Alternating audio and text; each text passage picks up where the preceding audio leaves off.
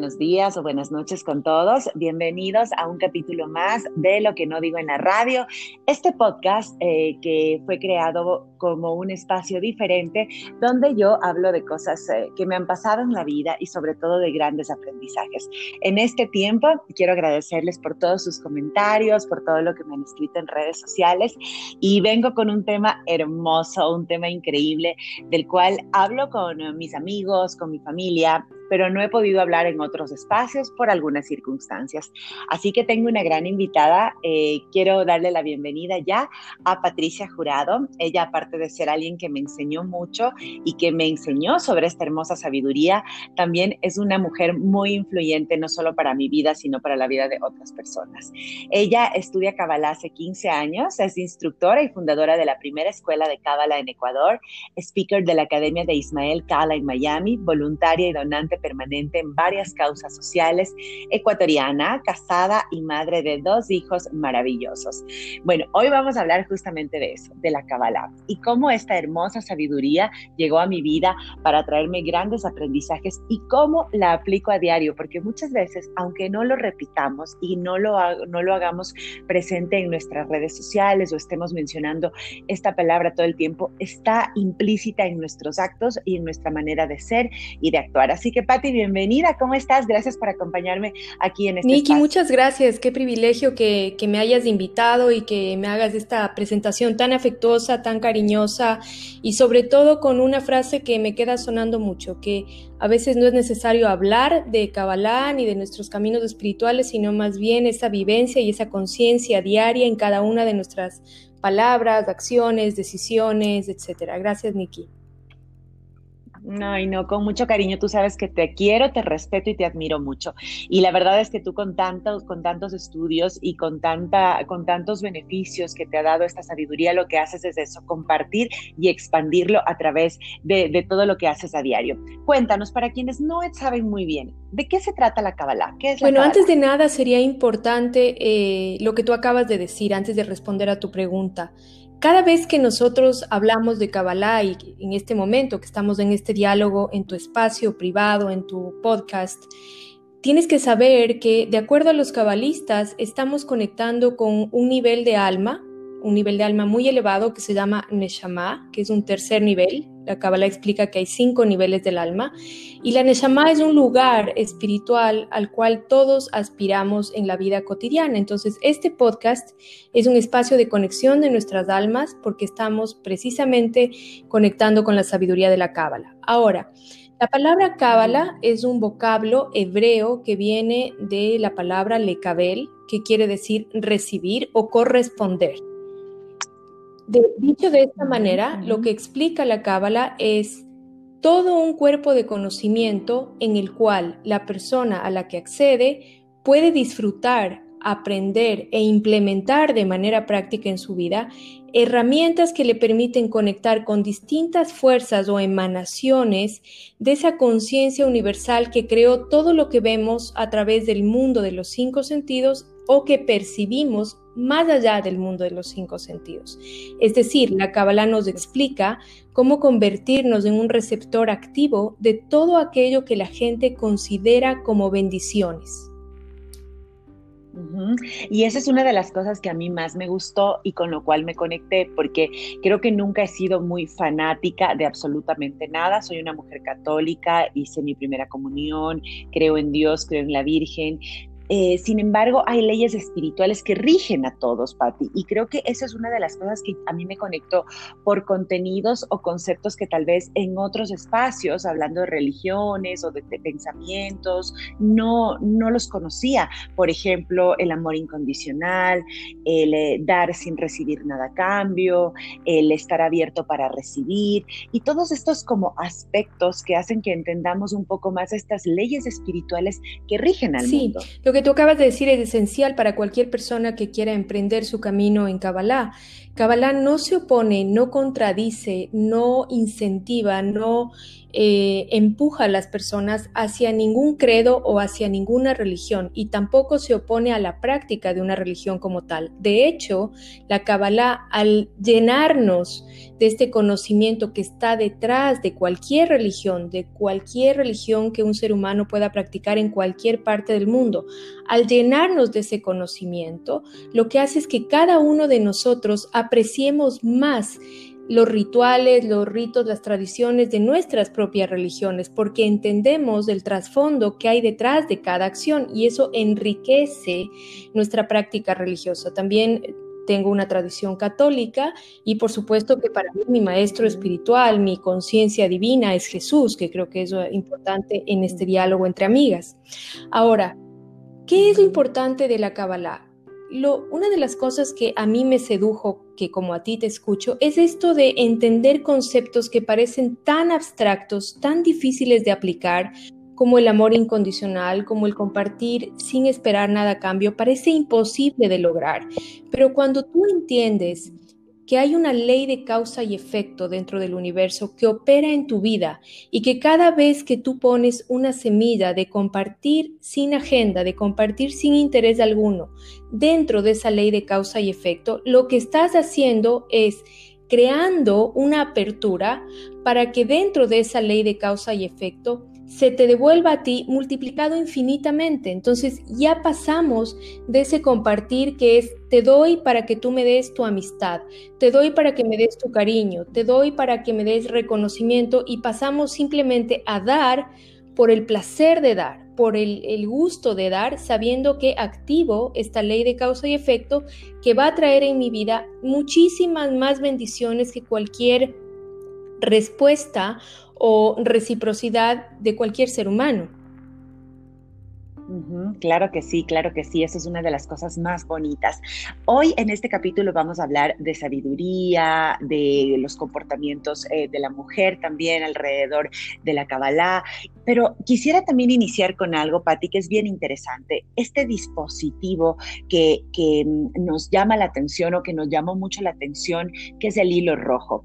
Em, sobre todo cuando en un tiempo se puso muy, digamos, entre comillas, de moda y veíamos a Madonna, Ricky Martin, utilizar este hilo rojo en la mano izquierda. ¿Qué significa este hilo rojo para la sabiduría de Kabbalah? Bueno, es muy importante entender qué significa porque si no se ve como algo supersticioso y hasta en cierta manera eh, sin sentido, ¿no? Porque ¿qué poder podría tener una lana roja en la mano izquierda? Lo que explica la Cábala es que el cuerpo humano es una representación de un microcosmos, es un microcosmos, es una representación del universo completo. Y como tal, el cuerpo humano tiene dentro de sí el árbol de la vida. El árbol de la vida es un conocimiento que está vinculado a la sabiduría de la Cábala, que explica todas las dimensiones y las formas en las cuales esa fuerza a la cual llamamos luz en Kabbalah, que no es Dios, sino simplemente es esta primera emanación, va bajando al universo material, al universo físico y a nuestro cuerpo de una manera equilibrada y balanceada. En el lado izquierdo del cuerpo, en el lado izquierdo del árbol de la vida, se encuentra la energía de juicio, la energía de deseo de recibir para nosotros mismos, que no es algo negativo en sí mismo, es algo negativo cuando no entendemos cómo utilizarla, cuando no creamos balance. Y el hilo rojo lo que hace es conectar nuestro cuerpo, nuestro lado izquierdo, con la lana que representa energía de misericordia, que en un inicio es lana blanca teñida del color rojo que representa la energía de juicio, con siete nudos que representan cada uno un mundo espiritual, para que nosotros logremos atraer a nuestra vida la energía de juicio inyectando siempre misericordia, es decir, ver lo bueno siempre para que en nuestra vida no, no se nos manifieste algo negativo, ver lo bueno en los demás, observar y no juzgar, simplemente mirar y dejar pasar, no conectar emociones, eso nos recuerda el hilo rojo en la mano izquierda. Y de la misma manera que nos recuerda eso, también nos protege de esa energía externa que podría estar llegando hacia nosotros. Excelente, esa es una explicación súper clara, Patti. Una de las cosas que yo eh, también aprendí mucho, sobre todo en el, en el primer, en Cábala 1, porque yo estudié hasta Cábala 3 y después, eh, bueno, pues he asistido a algunas, algunas clases que ustedes realizan y que ya me contarás más adelante y también como tú generosamente nos compartes en redes sociales, pero es sobre todo, Patti, esto de la fórmula proactiva, de lo que tú acabas de mencionar. De repente las personas nos encontramos con gente que es tóxica o que viene con alguna noticia mala o que simple o sencillamente no nos quiere y, y, no, y no tiene nada positivo que, que darnos en ese momento. Entonces, ¿cuál debe ser mi actitud en relación a la fórmula, a esta fórmula que ustedes enseñan en Cábala?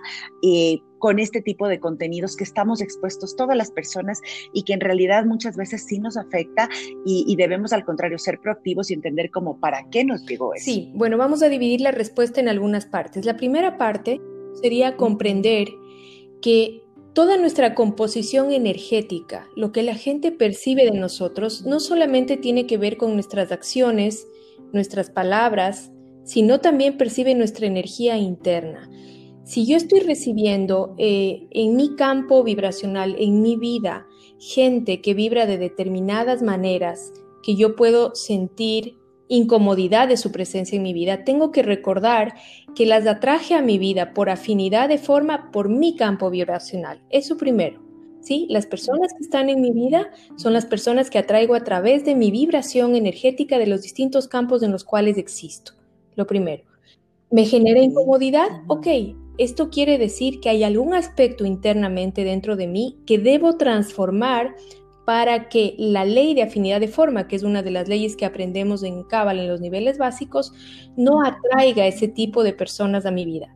Soy yo la causa de todo lo que manifiesto existencialmente en aquello que llamamos experiencia humana, vida humana.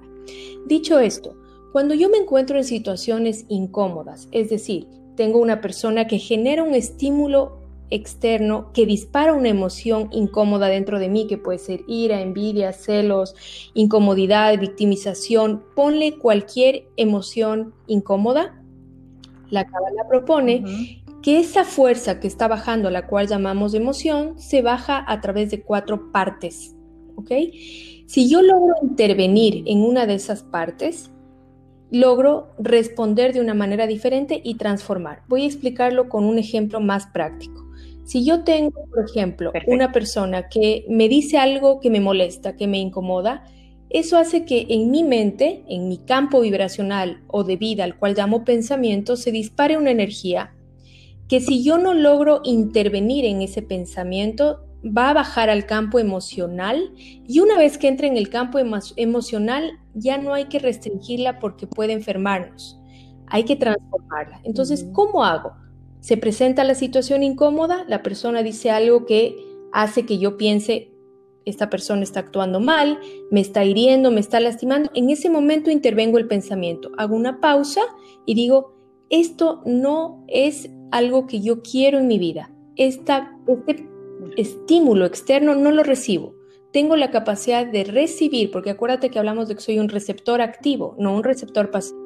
Tengo la capacidad de recibir lo que deseo, no lo que me implantan desde el exterior a través de distintos estímulos. El momento en que yo hago una pausa, ¿sí? Logro responder de una manera diferente, entonces dejé de ser reactivo y empecé a ser proactivo. Y eso es maravilloso y ese es como el, el ejercicio diario que tenemos. Eh, no sé si piensas igual que yo, pero podríamos como activar un músculo que va a diario trabajando alrededor de eso. Completamente.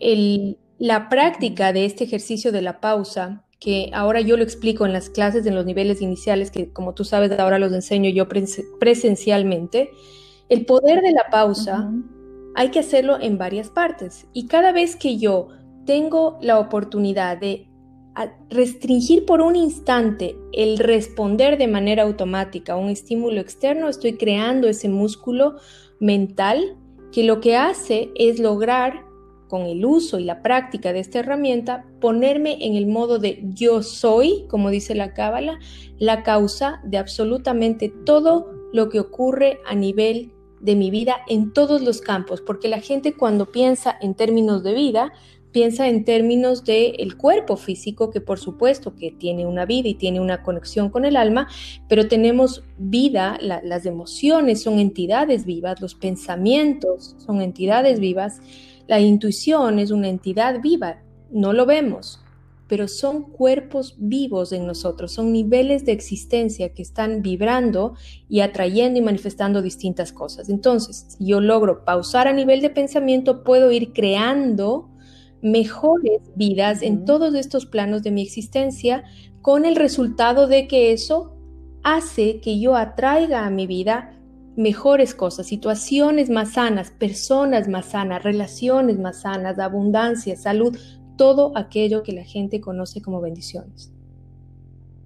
Claro que sí, Pati, qué maravilloso es escucharte. Bueno, eh, Pati, otra cosa que también es importante, tú hablabas de la semilla, el cómo puedo ser semilla, siempre la parte de la causa, la causa y el efecto, pero de repente eh, sentimos que, tenemos como que sanar algo o, o, tenemos, o que nuestro cuerpo, nuestro, nuestra alma o nuestro cuerpo físico ahí, para que tú nos aclares eh, los puntos de vista de la Kabbalah en relación a esto, tiene que sanar algo o yo no quiero decir como eh, pagar una culpa o algo así, pero ustedes lo llaman tikkun. Entonces hay que sanar eso que hicimos eh, en el cuerpo físico, que sanarlo en varios cuerpos físicos, pero relacionado al alma, lo que nuestra alma hizo. ¿Nos puedes explicar de qué se trata esto? Y una cosa súper importante, ¿cómo nos damos cuenta cuál es nuestro tikkun? Sí, uno de los conceptos más poderosos que se aprende en Cábala es precisamente en los niveles iniciales el concepto de tikkun. Y Tikkun, mucha gente que tiene poco conocimiento de Cábala o, que ha visto solamente videos de YouTube, pero no tiene una, formación metodológica profunda con la sabiduría, confunde Tikkun con karma.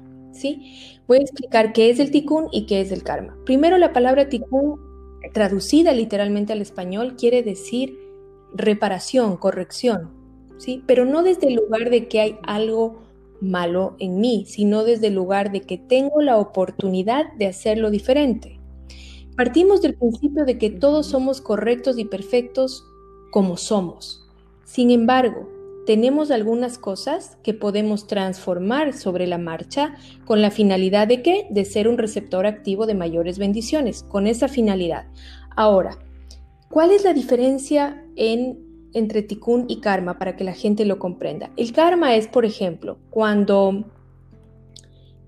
Dios no lo permita, un hombre golpea a una mujer, por poner un ejemplo, y la golpea y la golpea recurrentemente y un día amanece con un infarto. Eso podría ser karma, aunque eso es una visión muy eh, puntual de un proceso del alma, habría que ir mucho más profundo. Estoy simplemente dando un ejemplo para que la gente que no sabe Cábala pueda comprenderlo. Digamos que eso es un karma. ¿Qué es el tikkun? El mismo hombre golpea a la mujer, el hombre muere con el infarto y luego vuelve a nacer con la misma mujer y vuelve a suscitarse un momento de violencia donde él tiene la oportunidad de golpear o transformar, de ser reactivo y violento, agresivo, o transformar y responder con paciencia, con amor, con diálogo y cambiar toda su experiencia de vida. Esa es la diferencia. El karma es el efecto, el tikkun es la oportunidad. Como de limpiar, Patti, es la oportunidad de transformar, de, transformar, de ser mi mejor versión, aunque suene una frase cliché y que para mí no me gusta para nada porque yo creo que todos somos la versión correcta y perfecta en cada instante, de acuerdo a, la, a lo que necesitamos, pero para que la gente comprenda, más que sanar es transformar, es aprender a responder desde el amor porque hay dos maneras de responder, o desde el miedo. Aprender a responder desde el amor es lo que hace que transformemos y elevemos nuestra alma y nuestra vida y nuestra existencia a nuevos niveles de placer y satisfacción, que es el propósito de esta vida humana, porque diferente a lo que mucha gente piensa, en la vida humana no venimos a sufrir, no venimos a pagar, no, no venimos a padecer, nada de eso es parte del plan de amor del Creador. Venimos a ser felices y plenos. Si no lo estamos logrando o no lo estamos manifestando, es por un sistema de pensamientos, de creencias, de entidades vivas, como decía yo, que están más allá de lo que se expresa en el cuerpo físico. Exactamente. Qué interesante es poder analizar esto contigo, Patti, sobre todo porque tú ya tienes mucho tiempo estudiando. Es un constante, no es una cosa que estudiaste cinco años, dos años, sino todo el tiempo estás renovando conocimiento y aprendiendo y sobre todo escuchando, teniendo esa interacción con la gente que es, es fundamental. Yo conozco a muchas personas que en realidad se han conectado con, con esta sabiduría y ha cambiado su vida y han, se han, han abierto sus ojos y, y sobre todo se sienten bien, buscan esa esa plenitud y eso de estar tranquilos y de poder entender más allá lo que es eh, la conciencia y también lo que es la luz. Ustedes en Kabbalah hablan mucho acerca de la luz. ¿Nos puedes explicar de qué se trata? Sí, cuando la gente escucha en las primeras clases o en, los, o en mi podcast o en los los lives que hago en cualquier parte, hablar de la luz o en cualquier clase o video de YouTube, la gente confunde precisamente por desconocimiento luz con Dios. Es importante recalcar que en Kabbalah no hablamos de ninguna deidad como tal. ¿sí? Cuando hablamos de la luz en Kabbalah, estamos hablando de la primera fuerza que emana de esa conciencia, de esa inteligencia, de, de que en la religión se la conoce como Dios, pero no es Dios. Es esa primera fuerza que emanó y que creó todo el universo tal y como lo percibimos en la vida humana pero no es Dios. Y de acuerdo a eso, cada uno de nosotros somos una partícula de esa luz divina con todos los atributos de la luz, digamos, primordial, de la primera luz, ¿sí? de esa primera emanación. Cada uno de nosotros tiene en su ADN espiritual todos los atributos de esa primera emanación, es decir, yo tengo la capacidad de ser un co-creador, pero es importante distinguir qué es ser un co-creador. No es que yo puedo eh, crear nueva energía, no, yo puedo transformar la energía, que eso es muy importante, porque acuérdate, Nikki, que ahora escucho mucha gente que habla de que son mentores de vida, que, hablan de Kabbalah. Cuando yo empecé a hablar de Kabbalah en Ecuador, realmente nadie sabía de Kabbalah. Nadie, y, lo digo con, mucha humildad, pero la verdad es que escucho cosas que a veces me preocupan, porque escucho que sí, que somos co-creadores, hablan de, cosas que son de Kabbalah muy profunda, y en verdad ser co-creador no es crear, es transformar la energía de el único creador que existe en el universo, porque eso sí lo explica la Kabbalah. Hay un solo creador. No hay más que un solo creador. Entonces, el trabajo de una partícula divina de luz, como somos cada uno de nosotros, es ser, vivir, manifestar esa, ese ADN espiritual que tenemos a través de impactar la energía que nos rodea. Claro, claro, eso es súper importante y yo creo que la gente, eh, la gente que no conoce a Patti, la mayoría lo conocemos por los espacios que hemos compartido, pero tú fuiste de las pioneras y eso es un gran valor agregado y creo que es, justamente lo que, lo que te da, mm, creo que la potestad, podría decir yo, para la autoridad, digamos, para poder eh, estar en estos espacios y hablar con esa seguridad, además porque sé que estudias todo el tiempo y de eso vamos a hablar más adelante. Eh, Patti, ¿qué es el deseo en, en Kabbalah? ¿Qué significa? Sabes que esta es una de las partes, bueno, tú sabes que yo soy una apasionada de la Kabbalah, entonces cada vez digo, esta es la parte que me sedujo y después recuerdo que no era esa, sino otra.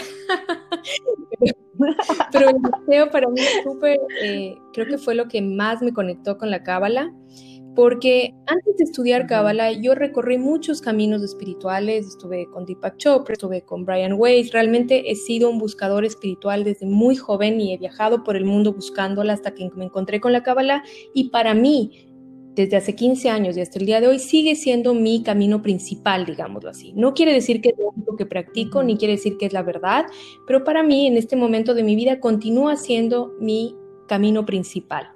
El deseo en Kabbalah es algo que a mí me motivó mucho a seguirlo porque no es algo mal visto, muy por el contrario, el deseo es algo que uno en Kabbalah debe cuidar, debe incluso el deseo por lo material, porque en muchos caminos espirituales, sobre todo en los de Oriente, eh,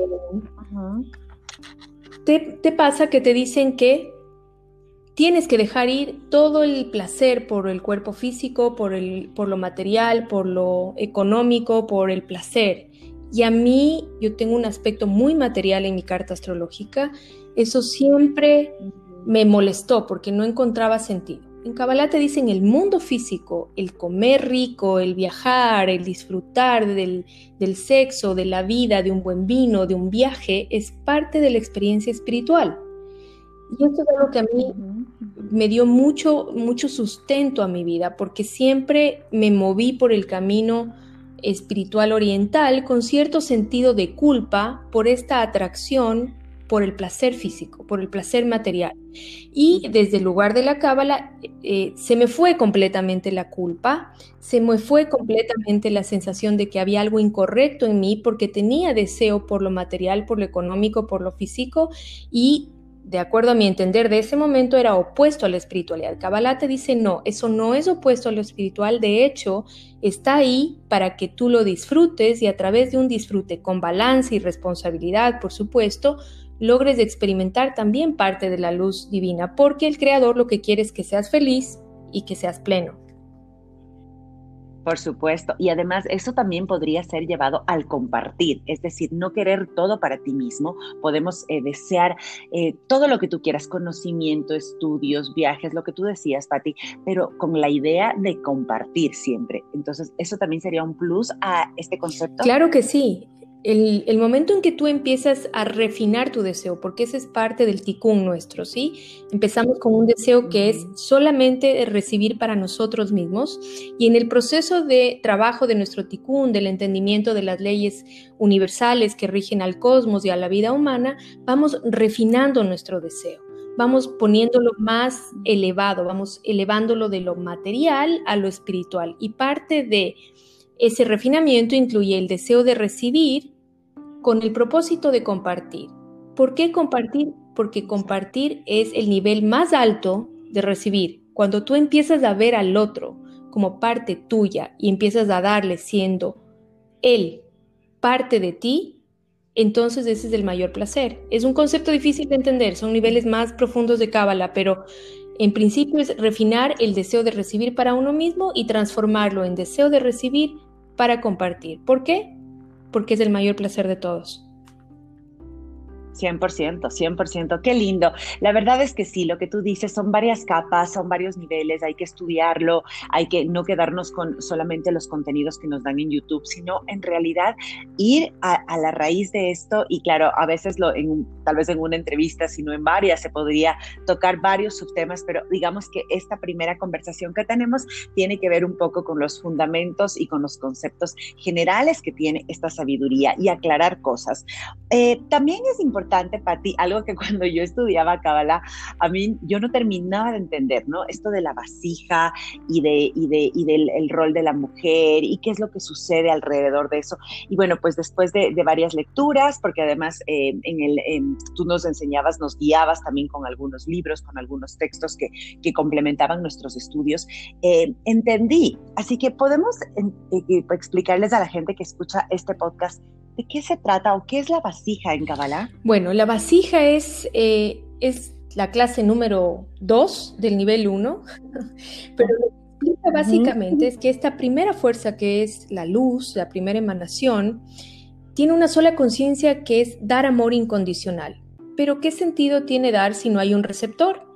Esta primera emanación creó ese receptor al cual llamamos la primera vasija o la vasija universal, con el único propósito de poder darle todo, esta vasija, ¿sí? Solamente estaba preparada para recibir, para recibir, para recibir, pero como fue creada por este único creador, que tiene en su única conciencia el dar y compartir, tenía dentro de sí el deseo también de dar y compartir. Entonces, en un momento dado, le dijo a la luz, y esto es una metáfora, es una explicación metafórica del pensamiento de la creación para que logremos comprender de alguna manera, le dijo a la luz, yo también quiero dar, yo también quiero compartir, y en ese momento la luz se retiró y estalló en el universo esta vasija en infinitas partes que somos todos. ¿Qué quiere decir esto?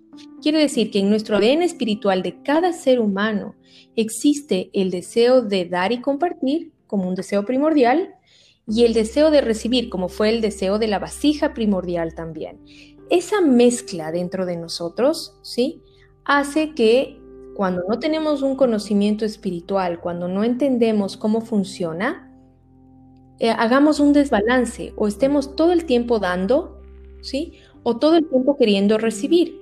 También está representada estas dos fuerzas como la energía masculina y la energía femenina. Mucha gente piensa que la energía femenina es la energía de dar y compartir, pero es al contrario. La energía femenina es la energía de recibir. Por eso es que anatómicamente una mujer en sus órganos sexuales es una vasija receptora. ¿De qué? De la vida para manifestación de un hijo, por ejemplo. Pero en nuestro árbol de la vida de cada cuerpo humano, sea del hombre o de la mujer, se puede distinguir perfectamente cuál es la energía masculina, que es dar del varón, anatómicamente incluso, y de la mujer recibir. Además de eso, todos nosotros, hombre o mujer, tenemos dentro de nuestra propia vasija individual la energía masculina y femenina. Aprender a trabajar en balance con esas dos energías es lo que le permite a un hombre o a una mujer sentirse en una conexión plena, sobre todo en una conexión poderosa, para lograr manifestar en su vida todo aquello que desea. ¿Qué es lo que deseamos? Generalmente deseamos las bendiciones que llevan nuestro nombre y que no las conocemos, pero las deseamos. Ok, claro que sí. Patti, cuando tú decías esto de que recibes y recibes y recibes y que tienes que hacer algo al respecto, eh, ustedes tienen un nombre que se llama pan de la vergüenza. ¿Es, está alineado con esto? Y, para quienes nunca han escuchado esto del pan de la vergüenza dentro de la sabiduría Kabbalah, ¿nos puedes contar de qué se trata? Este, esta es una clase introductoria brutal. ¿ah? ¡Qué bien! Me encanta.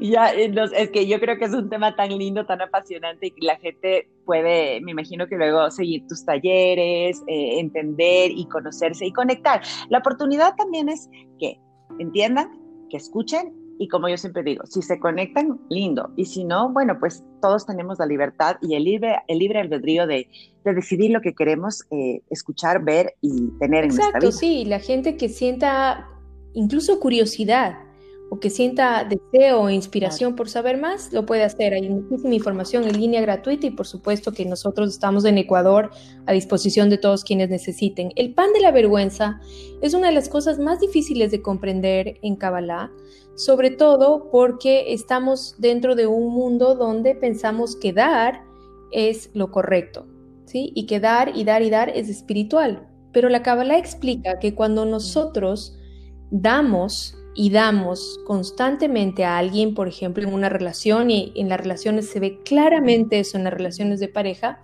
lo que estamos haciendo en lugar de compartir es dañando, intoxicando la relación. Voy a poner un ejemplo. Si yo estoy en una relación de pareja y como mujer soy yo la que está dando mi tiempo, mi amor, mi presencia, mi fidelidad, mi dedicación, mi entrega, y el otro no está en esa misma sintonía, lo que va a pasar es que esa persona va a desaparecer sin entender ni cómo ni por qué y sin darnos ninguna explicación porque ni él mismo tiene la explicación de por qué. ¿Qué fue lo que pasó?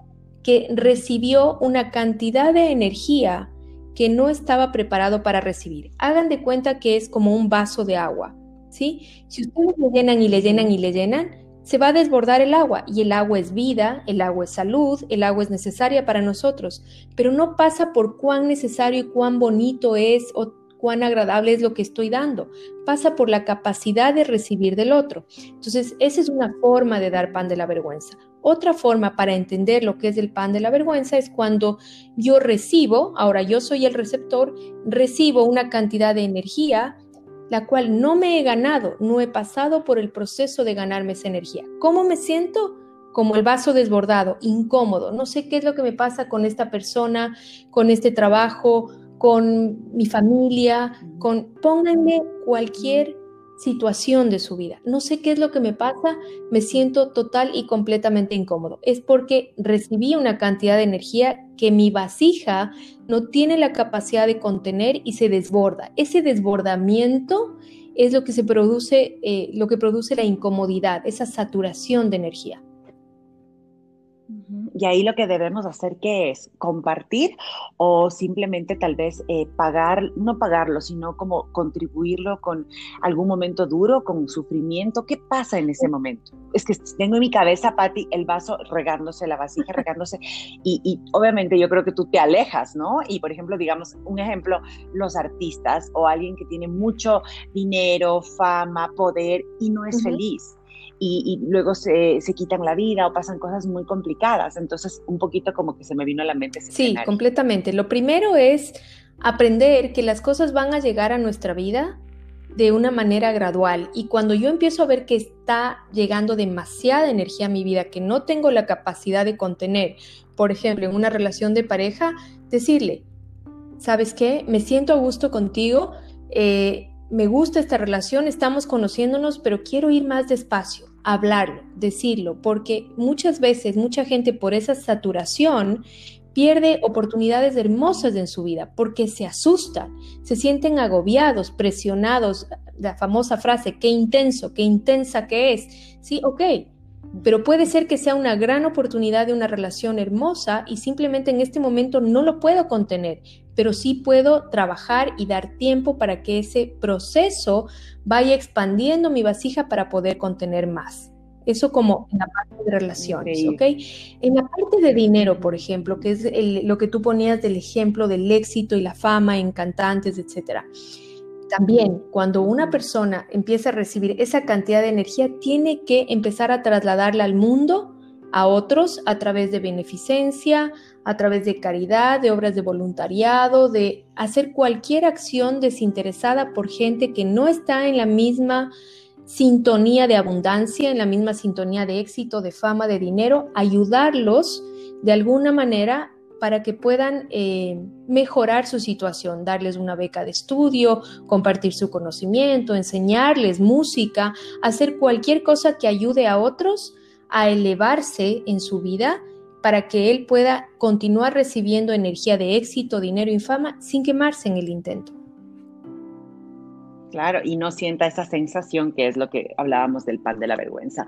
Ay, Patti, la verdad es que podemos conversar horas y además les voy a decir algo a los chicos que nos escuchan, a la gente que escucha este podcast. Hay eh, cábala y relaciones, eh, como les decía, justamente cábala y el rol de la mujer, el rol del hombre, cábala para los niños. Son tantos temas y tantas aristas que podemos tratar y prometemos hacerlo en otros capítulos si es que, bueno, Patti nos acompaña con todo el cariño y la disposición, porque yo creo que eso también ha sido parte de lo que tú nos has dejado, Pati, el ser generosos, el, enseñar a la gente, el, em, yo recuerdo alguna vez cuando estábamos en, la, estaba yo estudiando Cábala 1 y llegaron dos personas, creo que un poquito con la novelería de ponerse el hilo rojo y tú les dijiste, em, claro, entren, obviamente hay que, teníamos que, teníamos, todos habíamos pagado nuestra inscripción y todo, pues, como tiene que ser, pero ellos entraron y tú les dijiste, nosotros no podemos cerrar las puertas a nadie, nosotros tenemos, escuchen, entren. Entonces, esa generosidad y esa apertura de que, de que la gente pase por el centro, de que la gente conozca lo que ustedes hacen, también ha sido parte de que eh, tengan una comunidad muy linda y muy abierta en Ecuador, en Quito. Sobre sí, completamente. Es algo que existe y que es una regla espiritual es que no existe coerción en espiritualidad. Entonces, toda la gente que quiera conocer Kabbalah, hasta el nivel en que la quiera conocer, tomando las herramientas que quiera usar, tomando de la sabiduría lo que le sea funcional a su proceso en ese momento, es correcto y perfecto. En Fundación Cábala hemos creado una escuela 100% laica y completamente de puertas abiertas para que cualquier persona entre, conozca la sabiduría, pueda implementarla en su vida de manera práctica y se sienta libre de ir y venir cuantas veces quiera. Eso es una de las cosas que más me gustan. Bueno, además, em, también podríamos luego hablar del ego, que también hay un workshop en Cabala 3, si no me equivoco, Cabala 2, que hacemos ese workshop, que luego nos recomiendan hacerlo, escuchen esto, nos recomiendan hacerlo cada mes, porque en realidad nuestra alma, nuestro cuerpo, nuestro mundo va cambiando, se va ajustando y nosotros tenemos que ir eh, trabajando de la mano de eso. Patti, gracias por estar aquí, gracias por ser semilla, por porque yo creo que esta, esta, esta entrevista y este espacio es luz y es semilla para las personas a las que les llegue. Es un, este podcast toca de muchos temas, hemos hablado de turismo, hemos hablado de yoga, hemos hablado eh, de, de gastronomía, de emprendimiento y yo creo que la oportunidad de tocar este tema tan profundo para, todo, para nosotras al menos y para mucha gente que conocemos es, divino. Así que, Patti, bueno, cuéntanos eh, qué cursos en línea estás dando, dónde podemos aprender un poquito y dónde la gente puede leerte, leer tus tweets, ponerse en contacto contigo para que te conozcan un poquito. Gracias, Nikki. Sí, bueno, nosotros estamos por ahora, en este momento, con todas nuestras clases online, pero nuestro local continúa abierto, ahora en semáforo amarillo, por supuesto, en Plaza del Rancho, en el local 11. Eh, nuestras páginas son Fundación Cábala Ecuador en Facebook, en Instagram Fundación Cábala Ecuador. Mis páginas personales son Patricia Jurado U en Instagram, Patricia Jurado de Machado en Facebook, mi Twitter que te gusta, que por ahí me lees y me retuiteas algo. Y también tengo un podcast donde comparto permanentemente eh, con otros maestros invitados de otros países, con gente realmente con muchas fondo y sustancia en Cábala, eh, que es Cábala es simple, lo encuentran en Spotify. Así que mil gracias, Nikki. Siempre, siempre, siempre cuenta conmigo todas las veces que necesites para tu público. No, me encanta, me encanta. Y la verdad es que, como siempre te he dicho, he aprendido mucho y, puedo eh, eh, aplicar estas cosas, estos, estos fundamentos, estas leyes en varios aspectos de mi vida, sin ni siquiera tal vez decirlo, pero este era el espacio para contarlo cuando tengo que aplicar restricción, cuando tengo que entender sobre la energía y cuando tengo que ser semilla. Así que, Pati, te mando un abrazo a la distancia. Gracias por estar junto a mí. Te quiero mucho, te respeto mucho y gracias por tu Gracias, Niki, a ti por tu cariño y tu amistad siempre. Te mando un abrazo de oso, de esos gordos, grandote. Qué rico, gracias. Bueno, les mando un abrazo tal cual como el que me mandó Patti a ustedes que nos escuchan. Gracias por escuchar lo que no digo en la radio. Ya saben que es un podcast, un espacio diferente donde toco temas distintos. Soy Nicole Cueva y hasta el próximo capítulo. Chao, chao. Patti, gracias. No te extendí. No, lo que quieras, ya sabes, cuando